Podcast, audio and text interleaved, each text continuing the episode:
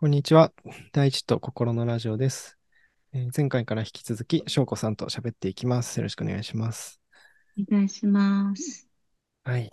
えー全3回の3回目なんですけど、うん。全ラジオのコミュニティナースの回を聞いての感想を言い合うところから始まって、うん。なんか、随分いろんな話題が出ましたけど、最後の方に、利他的な地域、利他的な地域コミュニティうん。でなんだろうかとか、どんな風に作れるだろうか、みたいな問いが出てきて、ちょっとそれ考えてみたいと思います。うん。うん。いや、ぜひぜひ、すごい面白い。これ多分、会社にもつながるんだろうなって、会社っていうか、組織体としてもあり得るだろうなって。あ、私はこの問いがすごい好きだなって思ったのが、やっぱり自分をちゃんと満たすっていうところが起点になってるのが、まあ個人的に。なので私、個人的にもやっぱりリトリートと里山の手入れっていうのを両方やってるっていうのは、そう、そこがそうだなと思って、深井さんたちが話してたこのコミュニティナースの考え方もとっても素敵だし、深井さんの多分性格上なんかこうならねばならないっていうのをすごいこう言うから、ちょっとなんか苦しいのよね。企業は利益を追求すると同時に社会善をなさなければならないんだ、合理的にみたいな。なんか、それがもうちょっと優しく、なんていうのかな。ちゃんと会社も自分をちゃんと利益も満たして、自分の内側の善を満たして、そうですね。そこからちゃんと社会に貢献できるようになっていくっていう、なんかそういう、多分自分、内側をちゃんと満たそうっていうことを深井さんたちも言ってると思っていて、だからこそ労働と生活を分けないで、うん。生活の分を会社も担保できるようにしましょう。そうしたら、その分、他にできるようになるよねっていうので、会社もきっとそうだし、それは地域だとさらに面白いなと思っていて、じ自給自足ってやっぱりなんかこう、あの、災害があった時にも、なんかこう、何かあっても自分と、自分たちで生活できるようにするみたいな感じの自給の意味合いがなんか大きいような気がするし、なんか何でもできなきゃいけないみたいな、なんかそういう感じもするんだけど、うんうんそうにいうことではなくって、そうですね。うん、自分で自分の地域をちゃんと満たすことができると、利他的になれるって、ええすごいと。ちょっと言語が浅いな。いや、それ追求したいな、探求したいなって思った、うん実際に。うん。でも、なんか、個人間では普通に起きてますよね、それって。うーん、うん、が満たさうん。れたら、確かに。利他的になれるって、普通に経験してるから、もう本当にそこからのヒントでしかないんですけど、うん、なんか、一個、今のを聞いてて難しいなと思ったのが、その企業が利益を出すとか、先進国にいる私たちが自分の生活を満たすみたいな、満たし方が結構すでに収奪的だったりするんですよね。そこがね、結構、うーん、なんか、だからそこを改革していこうっていう取り組みって、やっぱりちょっと自己犠牲的な雰囲気があるんですよね。うん、うーん。あの、何回か前に僕はちょっとお話で出した、茨城であの百姓をやってる哲学者の方、うん、うん、うん、うん、うん。会いに。い会いに行ったんです。最近僕いろんな人に会いに行って、ろんな。そうなんです。そう、その方も結構やっぱ、あの、自立社会の道っていうまさにドンピシャな本を書かれてて、うん、で、その今の近代、まあ特に先進国、まあ旧帝国主義国家、まあ植民地とかをしてた国がいかに収奪的かっていうのを書いてるんですよね。で、それは、その植民地っていう形が終わってもなお、その労働力っていう形ですごく搾取が起きてるっていう話をしていて、なんかそういう話を聞くと、なんか、いわゆる普通の暮らしの中にものすごくすでに搾取が入っちゃってるみたいなのがあるんですよね。そうなんですよね。そしてそれは割と地域根強かったりするんだようんな。うんまあ、企業もそうだし。うんそうだね。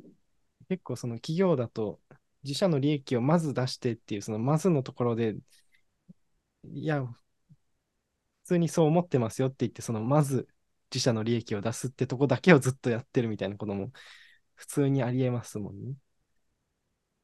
いやー、そうよ。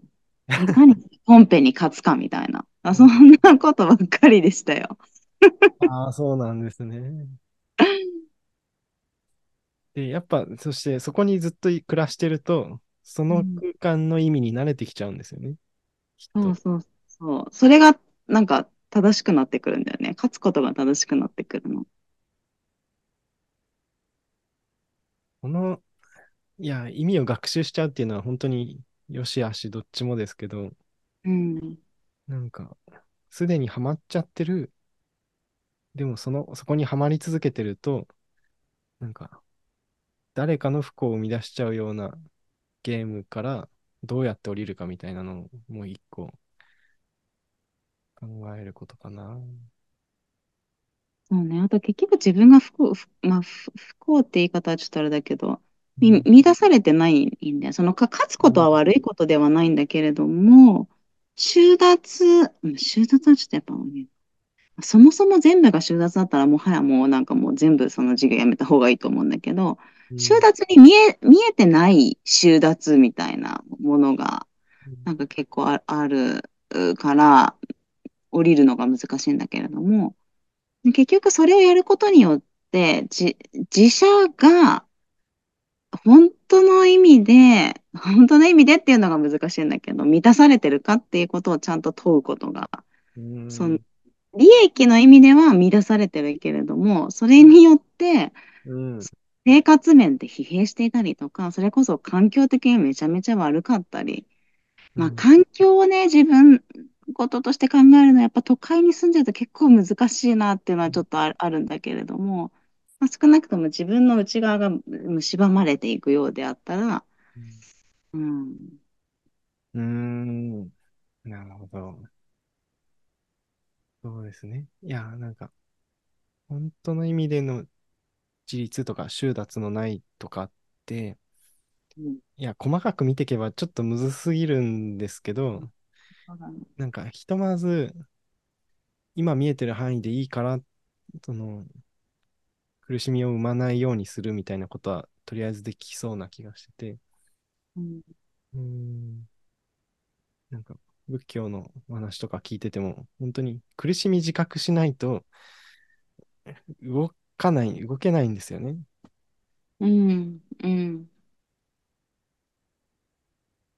うん、だから自分が主観的に認識て認識してる苦しみしか、きっと取りさらうこともできない感じがしてて。うん、うんまあ、そういう意味ではなんか、広く見る見ようみたいな話も必要にはなってきそうなんですけど、なんか、ちょっともうちょっと話を巻き戻すと、うん、うん、うん。じ満たされてるから利他的になれる。っていうのをちゃんと入れ込むと、うん、広げていこうっていうと、例えばじゃあ、自分の家族のこと考えてる時間をどう評価したらいいかが分かんなくなっちゃうじゃないですか。それもめちゃくちゃ大事な時間なのに、うんなんか、それは狭い、狭いことをやってる時間っていう評価になっちゃうんですかっていうと、なんかそれは違う気がする。うん。うん。えー何を言おうとしたんだっけ？そうですね。うんうんうん範囲が広がるって別に空間的なことだけじゃないんですよね。あ空間的に広げたものが一番多くを含んでるだ、だとしたら、なんか、気象予報士とかが一番多くのものを含んでることになっちゃう。そんなことはない。いや、でもそうそうだと思う。なんか、時給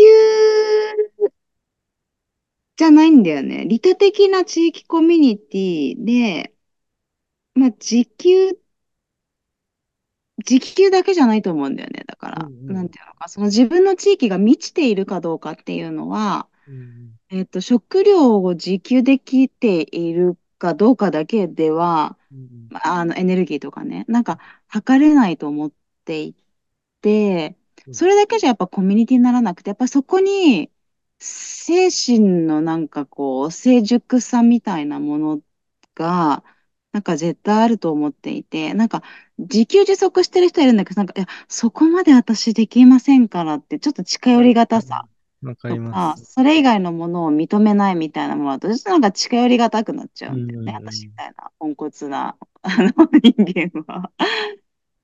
だから、なんかこう、うなんかそうよね。あの時給、その利他的な地域コミュニティとはに戻ると、うんなんか時給が、物理的に時給ができてる、時給に近いことができてるもそうだし、やっぱりそこにいる人たちの精神性がなんかこう、進化し続けているみたいな、いう、いうなんか、なんかそういうことも、なんか、会った時に初めて、よりこう他者との関係性が、他の地域との関係性が、うんなんか結べる気がする。ああ、本当ですね。そう思うと、なんか、こういう話をするときって、どうしてもどこかでの完成形をイメージしがちですけど、うん、なんか別にそれがたとえ一瞬存在できたとしても、なんかそれで世界をカシャッと完成させられるわけじゃなくて、プロセスが続いていくだけだから、うん、うん、なんかもう全部が完璧に揃うみたいな瞬間を実現することを目的に生きてるわけでもないじゃないですか。うん、うん、うん、うん、そうするとなんかどういうプロセスを歩んだらいいかっていう問いにも切り替えられる気がしていて、うん、うん、うん、利他的、なんて言うんでしょうね。利他的な地域っていう完成形というよりは、なんて言うんだろう。利他的なプロセスを歩んでいるような。っていう感じになるのかな。そうすると、その、なんか、じゃあとりあえずまず自分の地域の電力を自給できるようにしようっていう試みの時に、その時の気持ちがどうであるかとかもすごく問われてくることになっうん、て、ねえ。いやー、うん、そうですよね。うんさっきの盗難みたいなのをどう捉えるかとかにもきっと関わってくるんですよね。うん、うん、と、うんうん、うん、うん、なんか、自分の地域だけが満たされてればいいと思うなら、なんだあいつは、なんか悪い人が来たって済まされるけども、なんか、そんなことを言うために自給したんじゃないって感じもあるじゃないですか。そうだよね。いや、本当に。うん、うん。うん、そうなんかそこ、ね心になってくるんだよな、そう思うと。うん、うん、うん。なんかさ、イメージあったりする？その、利他的なプロセスを歩んでいる地域が、なんかさ、私今時給のイメージはあるのよ。利他的なプロセスを歩んでる地域ってこういう感じかなっていう、そのエネルギーを自立、自給しようとしていたりとか、そのプロセスにおいてそれをなんかこう、まあ、苦しみもあるけど、こう楽しみながら、みんながこうなんかこう対話しながらできてるみたいなのもあっ、それがさ、利他的ってことは他のある意味、まあ、あえて分けるけど、例えばまあ、大悟とみなかみみたいな、こう、つながりがきっとなんかできてるわけじゃない。その地域がさ、こう開かれた時に、利他的になった時になんかこう、生まれていることとか、なんか、生まれてる関係性みたいなものってなんか、イメージあったりします？うん。まあ、言ったら地域間協力みたいなことですよね。かな。まあ、まあ、我々のね、この Spotify もしかしたら小さくなるとそうかもしれないんだけど。そうですね。いやー、そうだな。まあ、すごい簡単なのだと、まさにこうやって今喋ってるようなアイディア出しみたいなのって、うどっちのん、ためにもなるじゃないですか。うん、うん、うん、結構僕は翔子さんとの過去の会話でも、普段大悟でやってる活動に役立ったことって結構ありうますし、ん、うん、ううん。ん、うん、あの何何回も例に出して申し訳ないけど、ふるさと納税でだだったら、これが、うん、うん、うん、僕が茨城県担当で、翔子さん群馬県担当で、うん、ユニークなアイディアを考えましょうみたいな会をやったとしたら、うん、ここでの協力ってなかなか成り立たないんですよね、きっと。確かに。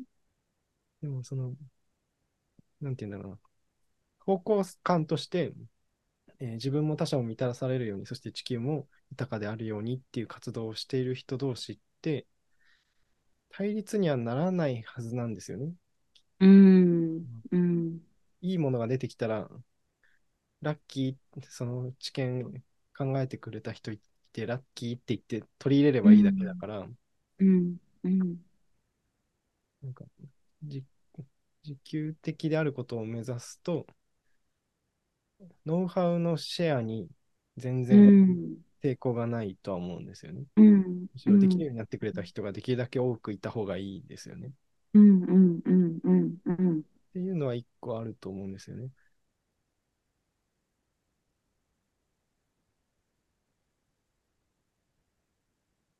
うん。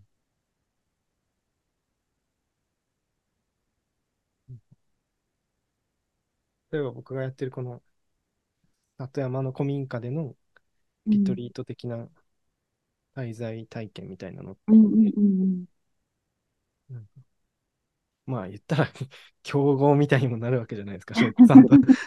うんうんうんうんそうねだね。なんか、前提が変わるとそうだよね。第五に行くのか、みなかみに行くのか、みたいな。た、例そうですね。えばね。休日を奪い合うみたいな。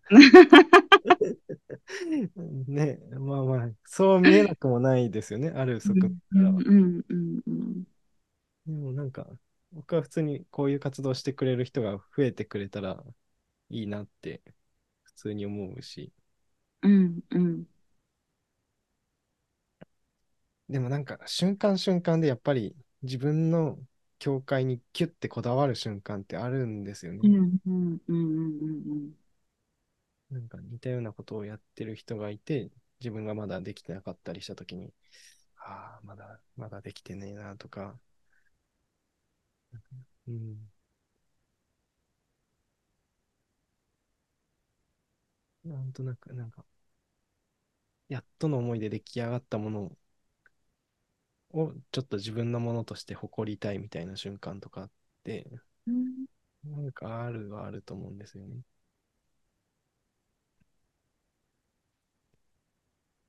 うん。なんかさ、そういう、そのあり方もすごい変わっていくような気がしてて、そのこだわりながらも、いやー、むずいな、言葉でや言うと、なんか難しいな、こだわりながらも、瞬間瞬間こだわりながらも、より開いていく形になっていくなと思ってて、なんか、例えばさ、私がこう学んだコーチングって、あの、ウェイクアップ社っていう、まあ、アメリカから来てるものを私はこう学んでるんですけど、うん。すんごい厳しいの、知的財産権が。うん。あもう、あの、すごい時間かけて学んだんだけど、うん。そこで使ってる言葉を私は他の人にコーチングを教えるときに使っちゃいけないのね。うん。傾聴とか認知とか、なんか一般的っぽいじゃない、そういううん。言葉うん。とかは。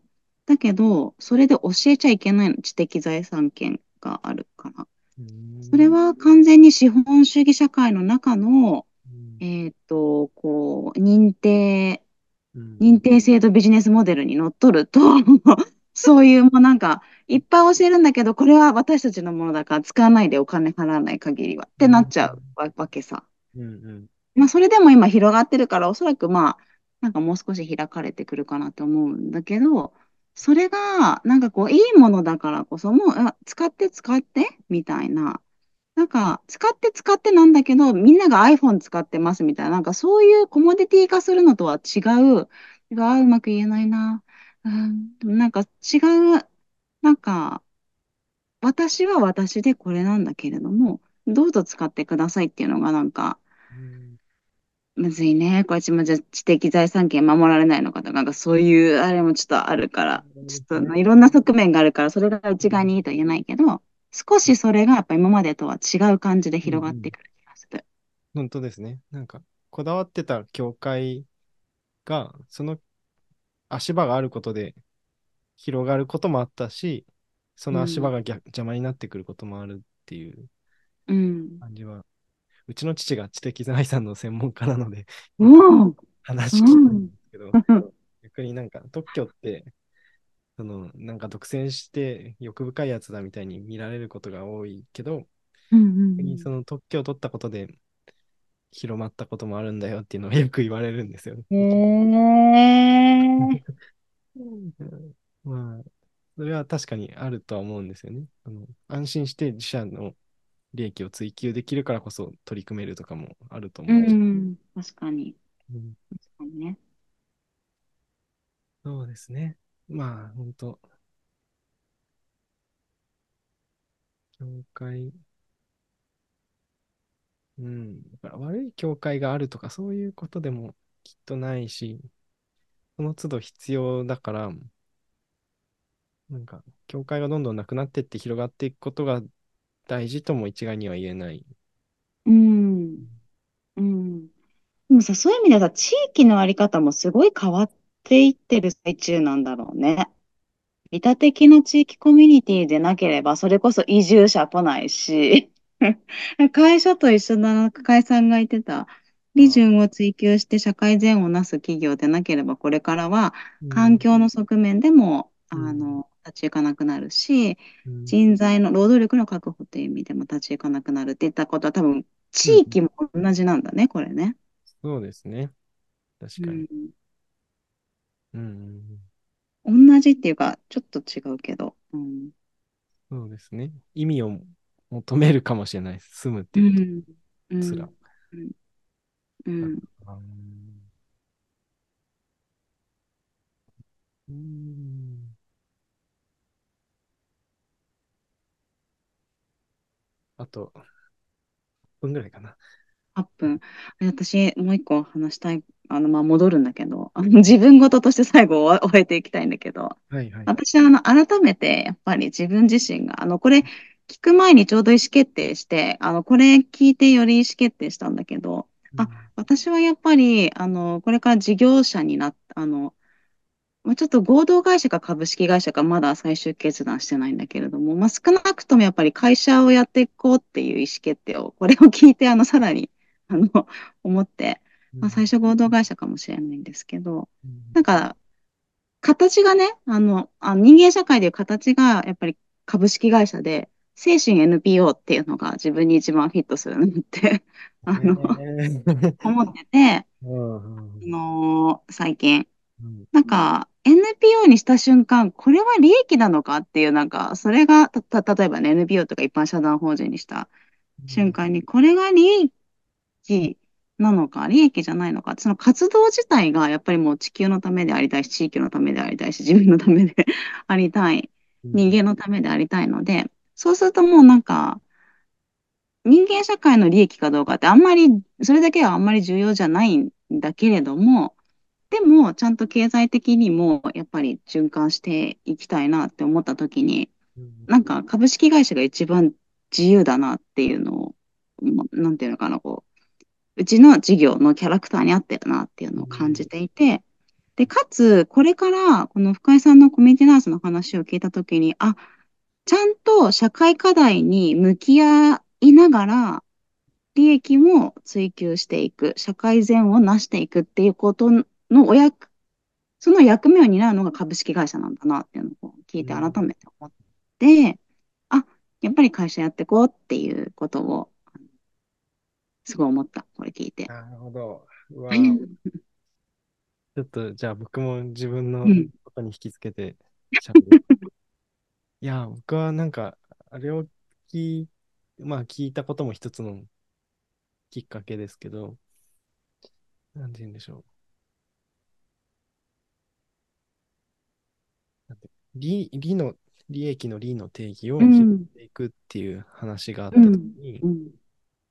まあ言ったら現状で共通理解されている利益を追求するだけだと、もう立ち行かないっていうのが、今、翔子さんがうん。言ってたことだと思うんですけど、それをその市場でもちゃんと評価されるようにう整えていん。こうっていう話だと思うんですよね。深井さんがうん。言ってたうん。ことって。うん。まあその中にその ESG があったり、うん。うん。うん。うん。SDGs があったり、うん。別の古典ラジオの番外編であのベンチャーキャピタルの人と喋ってた、なんかうん。古典が最近あの資金調達した話とかも、うん。うん。うん。うん。うん。うん。うん。なんかね、その辺と、を、なんまあ僕の今は現状ですけど、個人事業主としてやってて、肩書きももはやなんだかよくわかんなくなってて、もう、もう哲学者でいいかなとか思ったりするんですけど、確かに。私は哲学者だよね。うん。なんだか、その、僕の行動戦略としては、うん。その一旦別に僕市場で評価されなくてもいいから、やるよって言っうん。て勝手に動き出しちゃおうと思ってて、うん。うん。それは現状ではお金にならないその地域の中での助け合いとか、うん。山再生とか、自給的な畑、田んぼだったりとか、で、それは一旦その営利事業とは別の時間として捻出するものとして、まあ、うん。週の2、3日はそっちに割こうみたいな風にちょっと思ってて、うん。そうすると、その営利事業の部分と、なんて言うんだろう、営利事業の部分の時間を減らすっていう意味でもあると思うんですけど、それは。うん。でも逆に、それ以外の部分で、生活基盤をお金のあるなしに関わらずに確保できるようになっちゃおうっていうふうに思ってて、うん。うん。うん。うで、そん。の上にうん。事業を乗せようと思ってるんうん。うん。うん。うん。で、そういうライフスタイルを推奨というか、垣間見えるような体験事業にしようと思うし、うん。その生活によって育まれるウェルビーイングみたいなのを提供できるとは思ってるので、差し当たりそこがマネタイズポイントっていう感じなんですけど、差し当たりそこのそこがなんか、まあいい感じにあい曖昧な感じがして面白かったな。そうですね。ライフスタイルの提案とウェルビーイングの うんうんうんうん。機会と手段っていう感じっうんうん。うんうんうんうん。ていうのはなんか、言ったらそういう生き方ができる人を増やすっていううん。だと思うんですけど、それによって、うん、お金が入ってくるっていうことじゃなくて、ああ、そういううん。生活スタイルってありなんだなっていうか、なんかうそうやってん。生きてると、なんか楽そうだし、なんか生活も困ってないし、むしろ楽しそうだし、いいよねっていう、そのいいよね、うん。今の人々が追求する利益にとって変わるっていうのを、なんとなくイメージしてて、うん。うん。うん。なんで一旦僕は、その市場に評価されるをすっ飛ばして、うん。自分がいいと思うことをやれ、やっちゃおうっていううん。感じにうん。ちょっと来てるんですよね、気持ち的に。うん。うん。うん。うん。それは古武術の身体操法みたいなのをやっていて、体の使い方みたいなのをやってて、なんか科学的に説明できないことっていっぱいあるんですよ。うん。ちょっと型の順番を、お相撲の型とかをやっただけで、なんか体重がめっちゃ重くなったような感じがしたりとか、うん。うん。体重計のメモリは当然変わんないわけですけど、うん。なんかそういう現象っていっぱいあるときに、その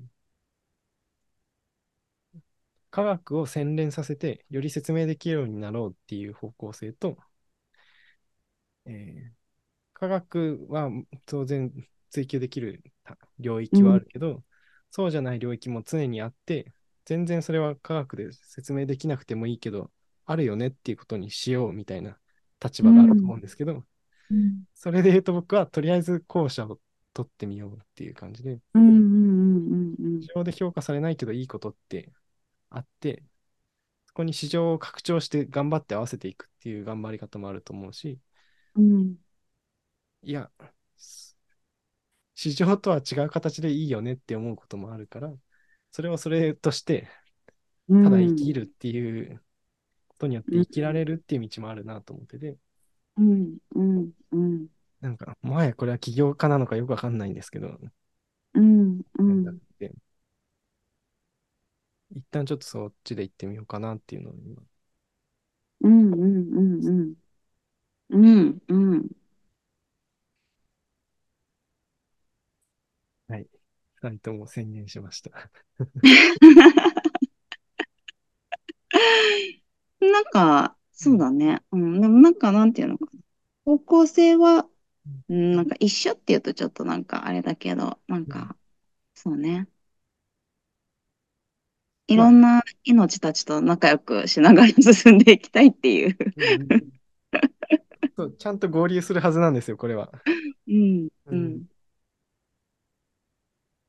そうですね。うん。いやー、2024年、どうなりますかね。ねえ。いやー、いい、なんか、うん。いい一年の 締め、締めくくりの、なんか時間だった。なんかいい、なんていうのかな、あの、問いも、宿題ももらった感じがするし、自分がやってきたこととか、なんかまたちゃんと、なんかいろんな、今まで話してきたことがいろいろ出てきた気がする、今日。うんそうですね。うん。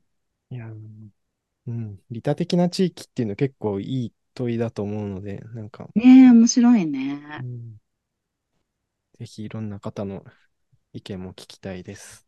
いやー、そうだね。これで対話したい。いいね。なんか、利他的な地域ならではってなった瞬間、利他的じゃななくなりそうで、なんか面白いなとも思った。い確かに。やー、ちょっとね、これなんか2024年のちょっと一個、根底のテーマにもなりそう。なんか。そうですね。いや、本当世界全体を気にかけるのが大事って言ったって、実際には地域コミュニティを一個の大きな芝として生きていかざるを得ないとは思うんですよね。うん、うそん